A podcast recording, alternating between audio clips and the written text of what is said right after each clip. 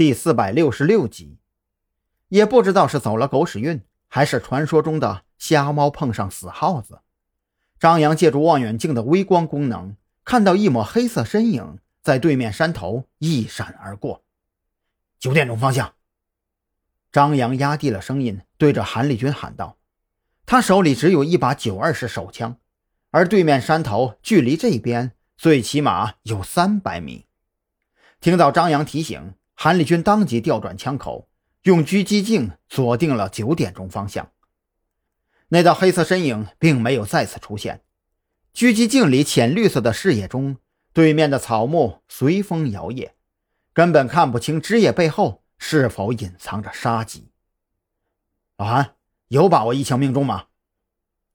张扬忽然做出了一个大胆决定。这个狙击手的威胁太大了，如果不能在短时间内将其铲除，不但会对自己和韩立军造成威胁。还会让负责突击山洞的特警队遭到牵制，极有可能导致山洞里的子午会成员逃脱。你要干什么呀？韩立军从张扬的语气里听出了些许意味，他的脸上骤然变了颜色。我能保证一枪命中，但是我不能保证对面有没有第三个枪手啊！张扬没有回话，只是低声开始倒数。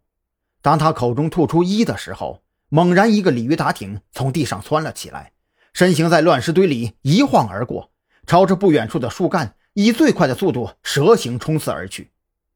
砰砰，两声略有差异的枪声几乎同时响起。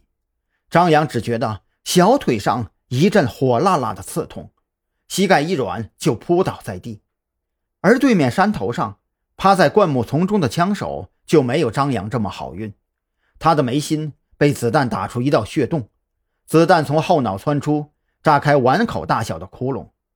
老张，韩立军知道自己得手了，他没工夫去管有没有隐藏起来的第三个枪手，因为他的余光只看到张扬应声而倒，却没有看清楚到底击中了什么部位。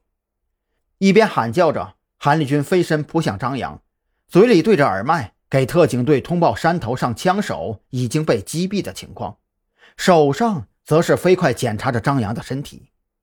当他发现那颗子弹擦着张扬的小腿，将裤子打出两个枪眼，腿上的伤口只是被子弹高速擦过，划出一道血槽之后，心中那块巨石这才彻底放了下来。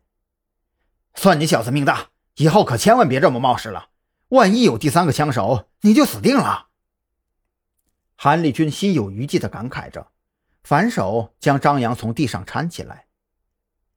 此时的张扬也是面无血色，那颗子弹划过小腿肚的时候，炙热和刺痛让他神经紧绷。人类往往在这种时候会产生错觉，而张扬刚才产生的错觉就是自己整条腿都已经麻木了，就仿佛跟身体不再是一个整体。甚至在枪声消散后的几秒钟里，他闭着眼思考：如果自己失去右腿，还能继续当警察吗？也就是在那一瞬间，张扬得出答案：只要自己脑袋没掉，只要自己没有瞎、没有聋，只要特侦局档案室里的卷宗还有一份没有沉冤得雪，那这个警察自己就要继续当下去，直到自己死了，或者天下无贼为止。